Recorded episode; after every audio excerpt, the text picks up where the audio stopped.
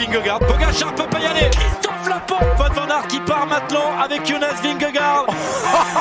Attaque de Marlou.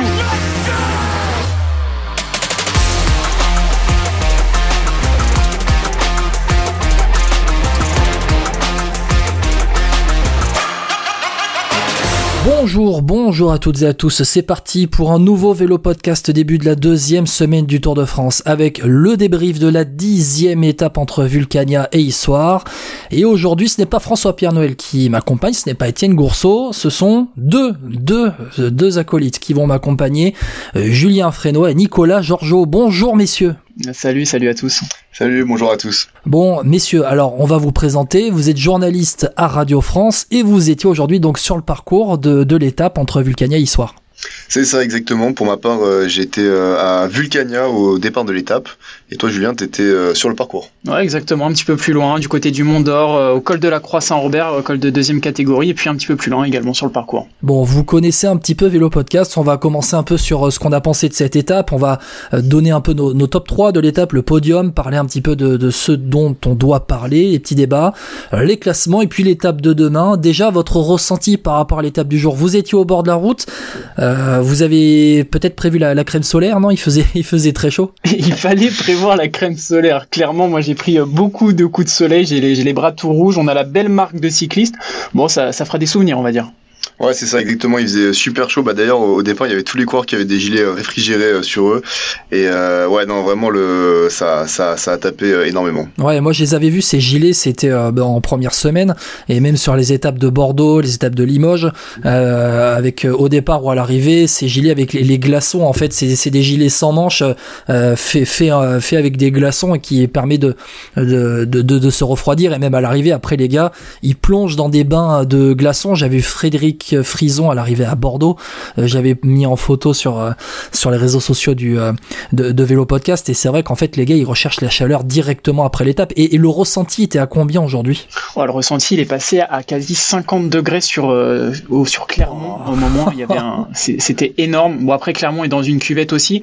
C'est vrai qu'au niveau du col de la Croix-Saint-Robert, entre 10h et midi, on était euh, au-dessus des 30, 30 degrés. C'était juste énorme. Les camping-caristes qui étaient sur le bord de la route, euh, ils avaient des glaçons, ils se les mettaient dans le cou. euh, il y avait des batailles d'eau. Euh, tout le monde essayait de se mettre aux abris sous les drapeaux des équipes. Il y avait beaucoup de team Cofidis, des fans de la Cofidis ou des parasols de sortie, mais clairement euh, l'objectif pour les, supporters, les, les suiveurs du tour, c'était de se mettre à l'abri en attendant le passage de la caravane et du tour. Ouais, et puis c'était pareil pour les coureurs. Ils ont mis énormément de temps avant de sortir des bus. Mais ouais, dès qu'on était euh, vraiment euh, en pleine en pleine chaleur, quoi, parce qu'il y avait pas mal d'arbres à, à Vulcania justement avant le départ.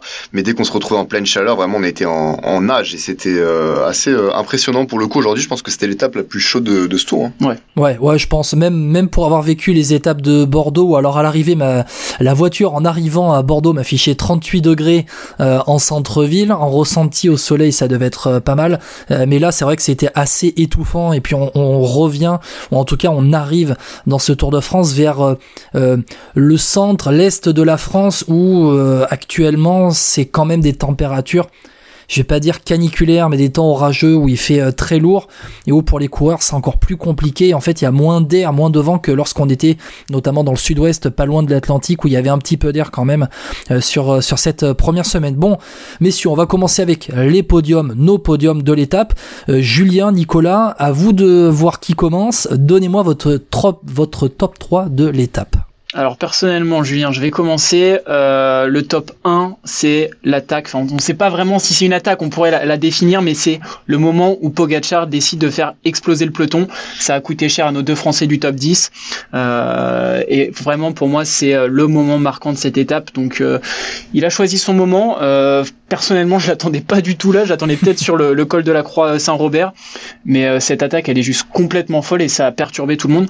Personnellement, c'est mon gros top 1. Euh, après, forcément, il y a le gros travail des Français, des équipes françaises qui font le travail pour revenir euh, dans le dans le peloton et, revenir à la normale, tout simplement pour essayer de gérer cette fin d'étape et de ne pas perdre de temps. Et puis euh, le troisième, c'est euh, cette arrivée avec euh, qui euh, garde 15-20 secondes d'avance sur des poursuivants qui sont à 4-5 derrière. Il y a deux groupes qui sont à, à sa poursuite. Le mec tient pendant euh, une dizaine de kilomètres pour craquer finalement à quelques kilomètres de la ligne. Et ça, ça devait pas être facile pour lui à vivre. Nicolas? Ouais, c'est sûr, ça va pas être très très très différent pour ma part, mais pour pour être même un petit peu plus général, ouais, c'est c'est forcément l'attaque de Pogacar et surtout le début d'étape qui était complètement fou quand même, avec aussi un Vingegaard qui a vraiment été aux, aux aguets, qui s'est pas du tout laissé piéger, contrairement bah, notamment à, à David à David Godu qui euh, bah, reculé d'une place d'ailleurs puisque c'est euh, Bilbao le vainqueur du jour qui est euh, passé de la 11e à la 5e et euh, lui pour le coup c'est vraiment des, le, top de la journée puisque c'est quand même un des rares espagnols qui gagne encore et c'est quand même une belle victoire d'étape. Je trouvais qu'il était vachement frais dans le final et c'était aussi une fin d'étape qui était agréable à voir entre entre les échappés avec euh, ouais Neil Lance qui se fait vraiment reprendre sur la fin. Il s'est il s'est bien battu d'ailleurs euh, à la radio euh, de, de, de, Israël Première Tech il lui disait vas-y c'est ton jour etc malheureusement ça l'a pas fait pour lui mais belle victoire en tout cas de, de Bilbao qui m'a vraiment semblé être le plus fort dans les dans les derniers kilomètres. Alors pour moi, mon podium de l'étape, c'est forcément cette énorme bagarre au début où franchement, on s'était tous dit, Bon, allez, début de deuxième semaine, tranquillement, un petit mardi euh, après-midi, milieu de journée. On va commencer à regarder l'étape euh, vers 14h après manger. On va laisser partir tranquillement le temps que l'échappée se forme. Ouais. Euh, ouais, bon, bah en fait, fallait un peu les courter la pause déjeuner parce que les gars, ils sont partis plein badin début de deuxième semaine. Il n'y a pas de pause. Et quand on voit l'état du peloton à l'arrivée, ou en tout cas le nombre de coureurs dans ce peloton des favoris à l'arrivée, Bon, euh, cette étape a quand même, euh, à mon avis, laissé quelques traces avec euh, la chaleur. Mon deuxième point, c'est la victoire de Peilo Bilbao pour Gino Madère. on avait reçu l'ostéopathe de la Barine Victorious, Barnabé Moulin, un copain de l'eau podcast, après le décès de, de, Gino et pour l'avoir croisé plusieurs fois dans cette première, première semaine de Tour de France, tu sentais que ben, que Gino Bader était dans la tête de tous dans cette équipe Bahrain Victorieux, c'est qu'ils avaient euh, ils avaient vraiment à cœur de ils avaient vraiment à cœur de de gagner pour lui et que même si Mikel Landa était le leader de cette équipe au, départ, tu sentais que Pelo Bilbao petit à petit prenait le lead et que c'est vraiment lui qui avait, des bonnes jambes. Et puis, euh, allez, quand même, le troisième point, c'est, on en a parlé en introduction, mais c'est cette chaleur. Et puis, ben, j'aimerais bien avoir, euh, euh, vous, votre ressenti du bord de la route, des gens que vous avez pu rencontrer un petit peu. Donc, on va en profiter. Tant que vous êtes là, vous avez été au bord de, la route, on va en profiter pour, pour en parler. Bon, messieurs, on va commencer avec le point numéro un quand même. Allez, on, en a parlé, on en a tous parlé, c'est ce début d'étape. Mais qu'est-ce qu'ils nous ont fait encore? Qu'est-ce qu'ils nous ont fait? On partait pour une pause d'èche tranquille, les gars. Tadej Pogacar, il y va plein badin dans les premiers kilomètres, ils font exploser tout le peloton. Et puis, ben, tu vois, Godu et Bardet quand même distancés, alors un coup de chaud, peut-être début de deuxième semaine. Ils ont mal géré, apparemment David Godu hein, a dit après l'étape qu'il a mal géré la journée de repos. Bon, on va dire que c'est ça, mais David Godu, il a pas mal d'excuses depuis le début du, tour à être lâché. Là, quand même, les gars, ils sont partis plein bandin dès le début, quand même. Hein. Exactement. Et en fait, euh, il faut quand même rappeler qu'hier c'était une journée de repos. Il y a eu une très grosse étape dimanche. La première semaine a été folle. Ça s'est fait. Hier, il y avait quand même une étape de repos. Donc on se dit, les coureurs, ils sont habitués à faire des tours sur trois semaines maintenant. Surtout la, la Groupama FDJ, surtout aussi un Romain Bardet qu'on peut mettre dans le panier. Et finalement, on a l'impression que cette journée de repos, elle n'a pas existé ou qu'elle a servi à pas grand-chose. Euh, la Groupama FDJ était du côté de Gergovie. Euh, hier soir, on a eu la chance de, avec Nicolas justement, de manger avec l'équipe Groupama FDJ euh, du côté de Saint-Saturnin au sud de Clermont. Et on, on a pu discuter avec euh, Marc Madio euh, qui disait en fait c'est une première semaine qui est totalement folle et que ça n'a pas fini en fait d'être complètement fou sur sur la suite du tour. Euh, que l'équipe voulait continuer à jouer le classement général, que c'était hors de question d'arrêter de, de, de jouer même pour une sixième, septième, huitième place et qu'une victoire d'étape c'était hors de question, que ça casserait une dynamique. Mais là, clairement, on se rend compte que, en fait, oui, David Godu a ses limites, euh, que la groupe AMA FDJ a ses limites, et euh, que la chaleur, euh, elle a complètement tué tout le monde aujourd'hui, et notamment nos Français. Donc, ça pose des questions. Ouais, comme tu viens de le dire, Julien, on était avec avec Marc Madio justement qui tenait ce, ce discours hier, et effectivement, bon, sur le terrain, là, ça semble un petit peu plus difficile, même si, au final, ce qu'il faut quand même retenir aussi, c'est qu'il n'y a pas de temps de, de perdu, donc l'essentiel est, est sauvé, mais ça a été compliqué.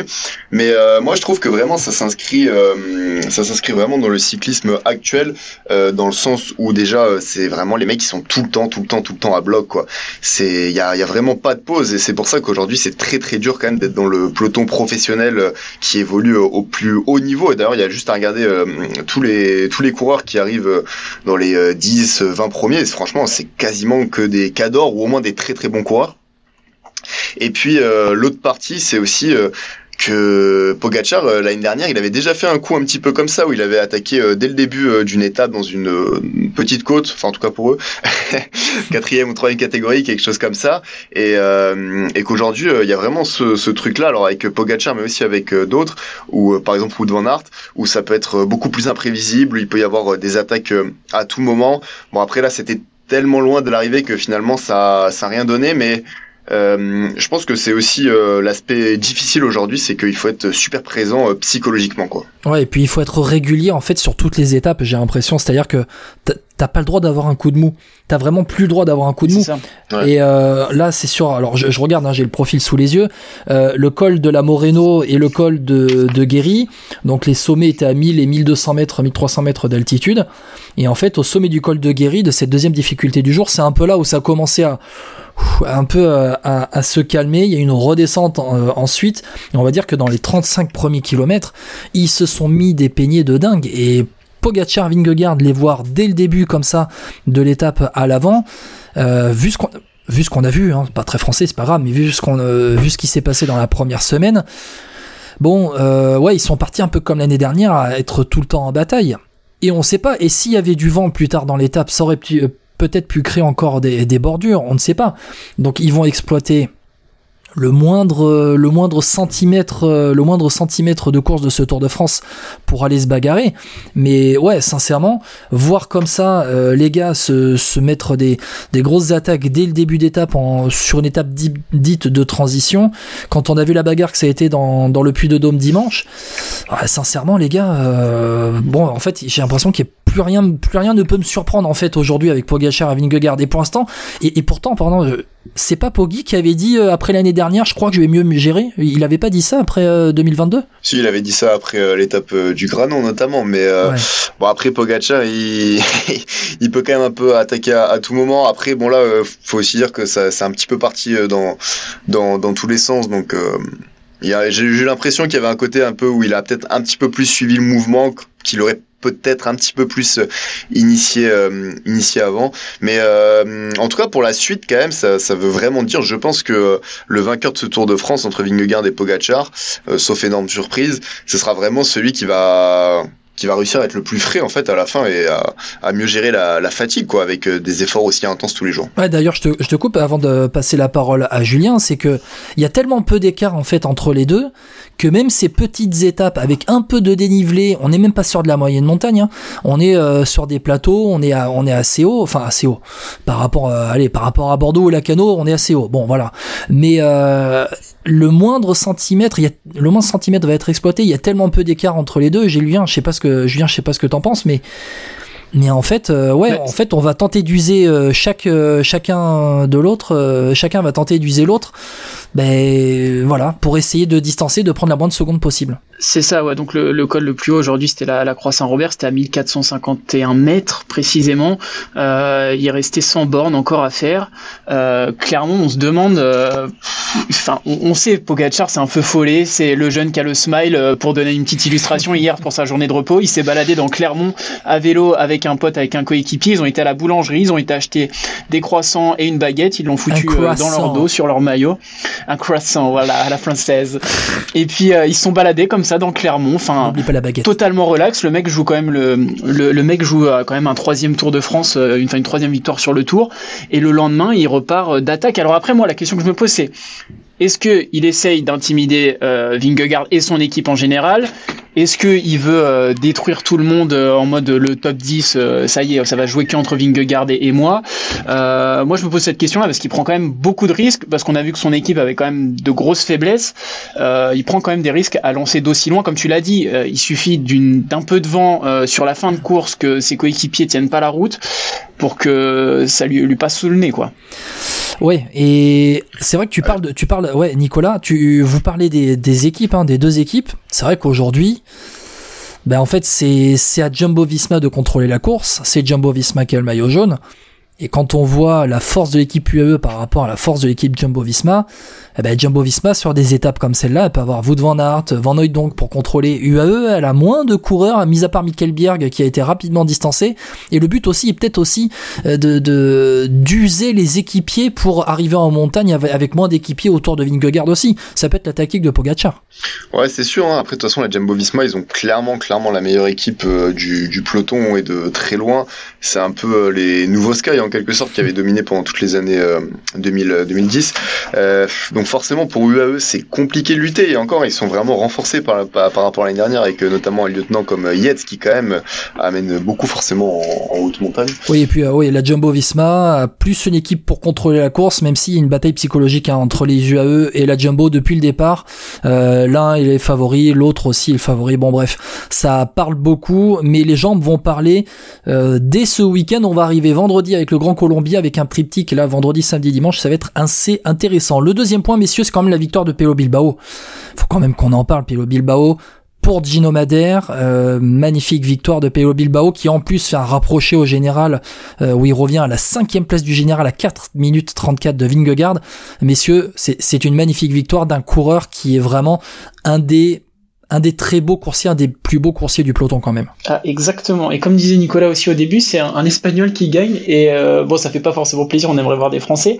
Mais euh, c'est vrai que c'est un coureur qui est plutôt attachant. Euh, Bilbao, il passe bien partout. Il est pas excellent, il est excellent de nulle part, mais il est plutôt bon partout. C'est un très bon coureur qui a eu de super belles heures de gloire fin des années 2010. Et là, on l'avait J'en entendais plus trop parler.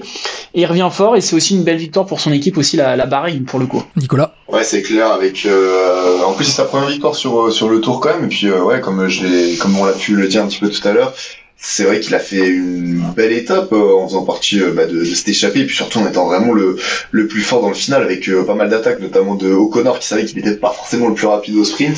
Et derrière il est bien revenu et mais sur le sprint vraiment c'est c'est le plus fort quoi. Et puis ouais le fait qu'il soit espagnol parce que les espagnols aujourd'hui ils gagnent plus ils gagnent plus beaucoup. C'est plus la grande époque des Rodriguez Valverde Contador. Donc pour eux c'est c'est pas mal. Et puis bon même s'il a pas gagné au, Pays Basque pour ce départ, parce qu'il est basque, euh, c'est quand même euh, sympa, on va dire, qu'il puisse, que ce soit lui qui puisse gagner euh, sur ce Tour de France qui, justement, part, part du Pays Basque. Et puis, évidemment, l'hommage à Gino Madère, qui, qui est très symbolique. Et toute l'équipe a vraiment une pensée pour Gino Madère sur ce Tour de France, le décès du coureur suisse, il y a à peine deux semaines, donc ça marque, hein, ça marque vraiment les esprits. Bilbao qui avait fait cinquième à Saint-Sébastien en début de tour, je regarde sa fiche hein, depuis le début de, de saison, il avait fait un bon début de saison, troisième au Down Under, quatrième au Tour de la, la communauté de Valence, quatrième à l'UAE Tour, septième au Strade Bianche, puis après il avait je vais pas dire un peu disparu, mais euh, la campagne d'Ardennaise a été euh, a pas été bonne. Et là, il était, euh, ouais, il est pas mal sur ce Tour de France. Il revient cinquième du général. Faudra faire attention. Il a de vraies bonnes jambes et c'est un coureur qui est capable d'accrocher un top 5 au final à Paris. Donc va falloir le, le suivre, messieurs. Attention, instant quiz, instant peut-être une colle. Savez-vous quel était le dernier espagnol à avoir gagné sur le Tour de France? Le dernier espagnol à avoir gagné sur le Tour de France. Déjà, est-ce que vous savez en quelle année c'était? Ouais, c'est ça la question. Euh, ah, je pense que ça devait être 2017, 2018, j'ai envie de dire. Ah, bien joué. 2018. 2018. Alors, est-ce que vous avez le coureur? Oscar Frère Oscar Frère, Oscar Fréré ou, euh, ou un autre? Non? Ouais. Non, Fréré, ouais. Ouais, Oscar Fréré, non, c'est beaucoup plus loin. Oscar Fréré, c'était il y a plus de 10 ans. C'était, en plus, tu es presque au niveau du nom. Allez, Nico, c'est pour toi. il roule chez Ineos aujourd'hui. Il roule chez Ineos aujourd'hui. Euh... Il est basque aussi, il me semble. Il est basque aussi. Euh... C'est. Euh... Il m'a tué. Euh, Castroviro Il m'a tué. Euh... Omar ah, je l'ai pas là. Omar Fraile. Ah, Omar Fraile qui avait gagné. bah oui. Eh, Omar m'a tué, les gars. Bah oui, bien sûr. Ah, euh, ça, c'était pour le jeu de mots. Euh, Amende en 2018 sur euh, après la montée Jalabert. Et dites-vous que c'était il y a juste 99 euh, étapes. Aujourd'hui, c'était la centième étape depuis la victoire d'Omar Fraile euh, Amende en, en 2018. Euh, Peo Bilbao d'ailleurs qui avait euh, qui s'était lié avec une association basque, l'association la, SOS, où à chaque fois qu'il bat un équipier, à chaque fois pardon qu'il bat quelqu'un dans le peloton, qu'il termine devant quelqu'un dans le peloton, et eh ben du coup il reverse de l'argent à l'association. Donc aujourd'hui, il est arrivé devant devant 168 personnes, donc il va reverser l'équivalent de soit 168 euros ou le double à, l'association. Et puis le laiton Chris Neylands. Alors attention messieurs, c'est encore plus dur le, quiz. Euh, le laiton Chris Neylands qui est parti dans le final, qui a été repris à trois bornes de l'arrivée et qui euh, au final euh, fait quatrième du jour. Chris Neylands a été repris. Quel était le seul laiton à avoir gagné sur le Tour de France avant que bah, peut-être Chris Neylands ne gagne aujourd'hui? Qui c'était? C'est très très dur. C'est très très dur. Je crois que ça devait être un laiton dans les années 90 qui avait dû finir sur le podium, quelque chose comme ça. Euh, mais alors son nom. Euh... Alors, je, te donne le prénom, Piotr. Ouais, non là. Ça commence par un U. Ça commence par un U. Ah, j'ai pas. C'est très dur, je te le donne direct. Piotr Ugrumov. Piotr Ugrumov, il gagne en 1994, il gagne deux étapes de suite à Cluse et à Avoria, les 18e et 19e étapes de ce Tour 94. Et dites-vous qu'après la victoire de Grumov sur la 19e étape, Chris Neylands, il naît 27 jours après cette victoire du Grumov. Donc voilà pour le petit clin d'œil. Et puis allez, on parle de stats aussi. C'est la première fois depuis 2012 que Quickstep n'a pas gagné dans les 10 premiers jours du course du Tour de France. Ça, ça en vient. Euh, en tout cas, c'est une transition pour euh, parler très vite fait de, de Julien Lafilippe qui se bat encore, qui tente d'aller dans les échappées mais qui n'y arrive pas. Il a pas les jambes, Julien Lafilippe. Ah, il a pas du tout les jambes euh, clairement et ça s'est vu sur son visage pour le coup et c'est ce que je disais tout à l'heure à, Nicolas euh, quand je suis rentré du, terrain j'ai vu son visage en fait quand il est passé dans le peloton. Et alors juste euh, il y avait quelques minutes plus tard, parce que lui il était dans, dans les groupes de devant, il y avait Valentin Madouas et Thibaut Pinot qui étaient en train de discuter mais tranquillement dans le peloton et lui quand il est passé avant, mais il avait une tête euh, comme si qu'il était sur une fin d'étape de montagne. Alors est-ce que c'était la chaleur, est-ce que euh, je ne sais pas, mais comme on l'a dit hier, c'était étape de repos et quand on s'appelle Julien Lafilippe, euh, c'est quand même bizarre de voir euh, un visage comme ça aussi démoli, il restait plus de 60 bornes. Euh, ça pose des questions sur euh, un coureur qui est vraiment attendu du public français, qui est très soutenu. On pensait qu'il avait les jambes, notamment pour une étape comme aujourd'hui. C'était une étape qui lui correspondait plutôt pas mal. Bon, au final, il finit pas si loin que ça, mais euh, pas devant. Il a pas levé les bras, quoi. Ouais, je pense que c'est un peu ça. C'est un coureur qui est quand même hyper attendu, bah, dû au résultat exceptionnel qu'il a eu. Mais aujourd'hui, cette attente, j'ai l'impression qu'elle se base sur justement ses résultats passés et pas forcément les résultats présents, puisqu'il a plus tout simplement le même niveau qu'il a pu avoir auparavant. Alors ça reste un très bon coureur, mais euh, à mon avis, il a quand même été super marqué par les chutes qu'il a fait sur l'estrade et Bianche notamment, et puis surtout sur euh, Liège-Bastogne-Liège quand euh, il, il, est vraiment tombé dans le, dans le fossé de manière hyper violente. Et, et aujourd'hui, ouais, il, peut peut-être encore gagner une étape, mais c'est sûr que c'est plus le grand la Philippe, c'est plus celui qui pourra aller chercher le, maillot jaune et décrocher quasi à coup sûr justement cette, cette victoire d'étape. Donc je pense juste que c'est un peu une sorte de, déclin, on va dire, pour, pour lui. Et bon, forcément, c'est un peu difficile à voir et forcément, on a envie de le voir gagner parce que c'est à la fin. Mais est-ce que toi, justement, Guillaume, tu le vois, euh, tu le vois revenir un petit peu Est-ce que là, c'est une période creuse et il va revenir Ou est-ce que toi aussi, là, comme Nico, il a utilisé le mot de déclin, est-ce que tu partirais là-dessus? Bah, malheureusement, ouais, j'utiliserai aussi le mot déclin. C'est ça qui me, fait, le plus mal au cœur parce que, parce que Julien Philippe, c'est un coureur qu'on qu'on a adoré, que j'adore encore, qui a un soutien incroyable de la part du public. Euh, au bord de la route, on entend du euh, Julien, Julien, Julien ou Thibaut, Thibaut, Thibaut. C'est vraiment les deux coureurs. Et je pense que ce Tour de France 2019 a marqué tout le monde. Forcément, on est resté sur ça. On est resté sur les deux titres de champion du monde de Julien Lafilippe, un gars qui gagne deux championnats du monde de suite. Ben, il y en a pas eu beaucoup et il en fait partie. Et ouais, Julien Philippe, il y a une vraie cassure depuis ses chutes. Et moi, ce qui me fait le plus mal au cœur, c'est que là, on me parle d'équipe française, peut-être pour le futur de Julien Philippe, mais tous les grands champions qui sont partis dans les équipes françaises après la trentaine, que ce soit qu'ils soient français ou étrangers, en fait, ça a été le début d'une retraite, ça a été le commencement d'une pré-retraite, et c'est ça qui me fait le plus mal. Et j'ai pas envie de voir Julien Philippe comme ça. Je préférerais limite qu'il parte, je sais pas, chez Ineos pour euh, se relancer dans une grosse équipe, par exemple. Voilà, moi c'est ça qui me fait le plus mal. On sait que Bernardo a contacté euh, Ala Philippe, mais il reste encore un an de contrat, donc il faudrait racheter la dernière année de contrat de Jean Ala Philippe. Bon, ça va être compliqué, messieurs. En effet. Je vois pas quoi rajouter, en effet, ça me paraît impossible. C'est clair. Ouais, c'est compliqué. Alors après, il y aura la masse euh, salariale de Peter Sagan qui va se dégager. Peut-être que bon, voilà, on verra ce que ça va euh, donner. Messieurs, vous étiez sur place. On va revenir sur l'ambiance un peu. Vous, votre ressenti de cette journée. Allez, euh, Julien, Nicolas, peu importe dans l'ordre, messieurs. Allez, on commence par le départ. Comment vous avez vécu cette journée? Ouais, on va commencer par le départ. Bah franchement, non, belle ambiance, encore beaucoup de monde et beaucoup aussi d'Auvergnats qui avaient déjà, avec, en tout cas pour les gens avec qui j'ai parlé, qui avaient déjà fait l'étape du, du Puy de Dôme. Donc c'est assez intéressant ce côté où il y a quatre étapes euh, plus, euh, enfin trois, euh, oui trois étapes plus la journée de repos qui sont ici à Clermont, en tout cas aux alentours, parce que ça permet vraiment à des gens de, de, les suivre voilà, comme ça sur plusieurs jours. Et non, franchement, grosse ambiance, malgré la chaleur, il y avait énormément de monde.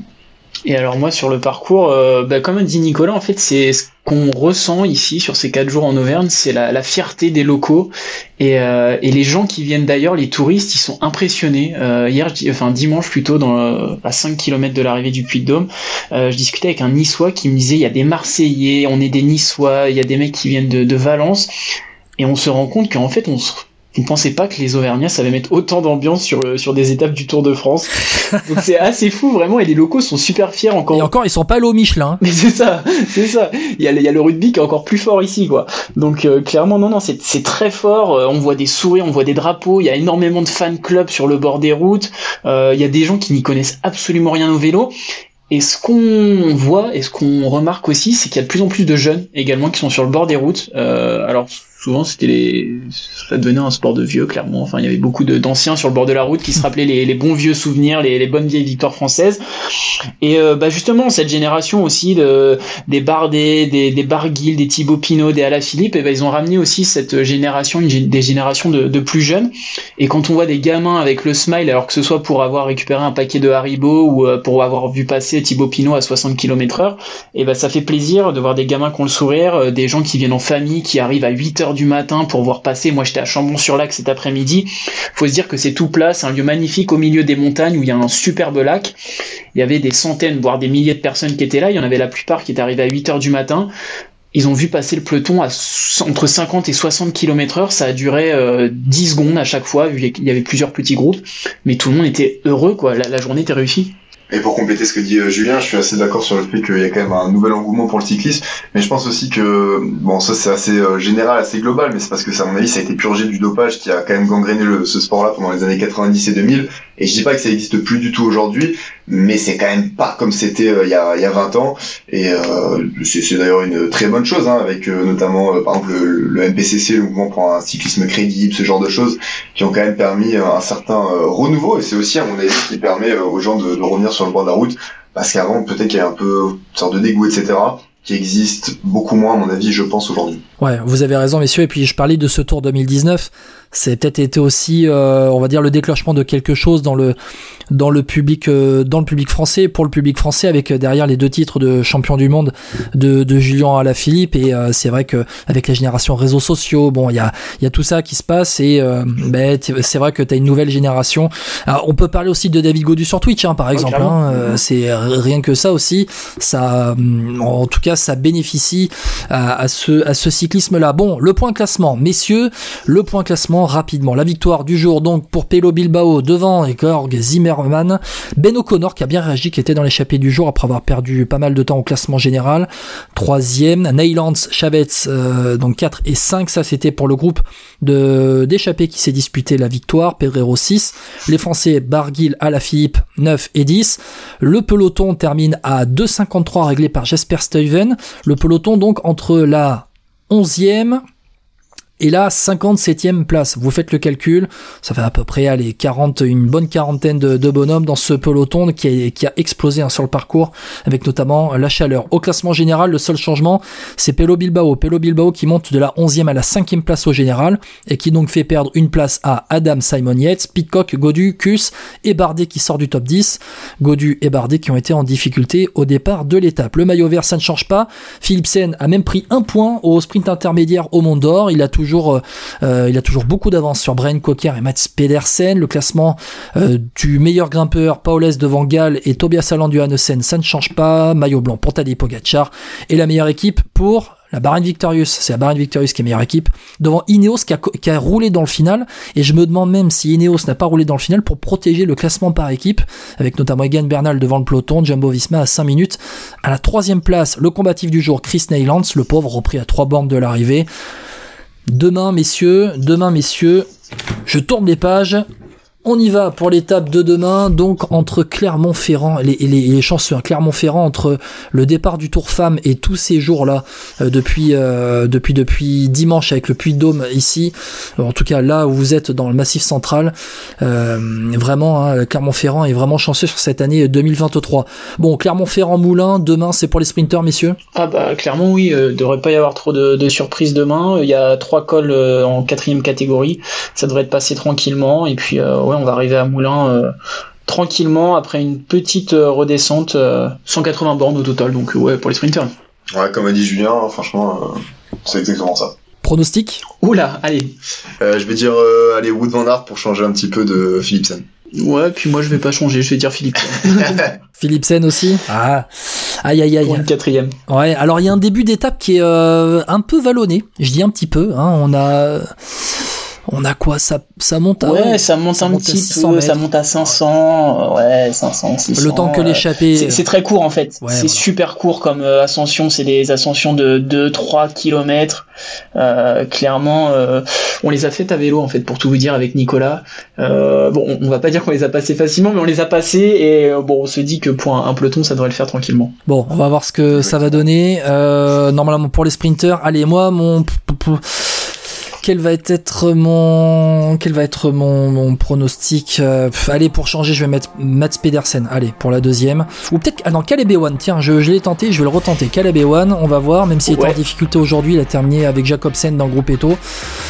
Bon, on va voir. Allez, euh, c'est la grosse cote. Et comme ça, si euh, il gagne, c'est moi qui paye le coup, messieurs. Messieurs, je vous remercie beaucoup de m'avoir accompagné sur ce podcast.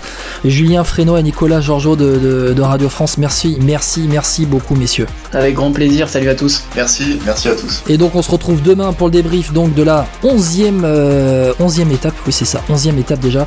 Donc, avec l'arrivée à Moulins. Bonne soirée à toutes et à tous.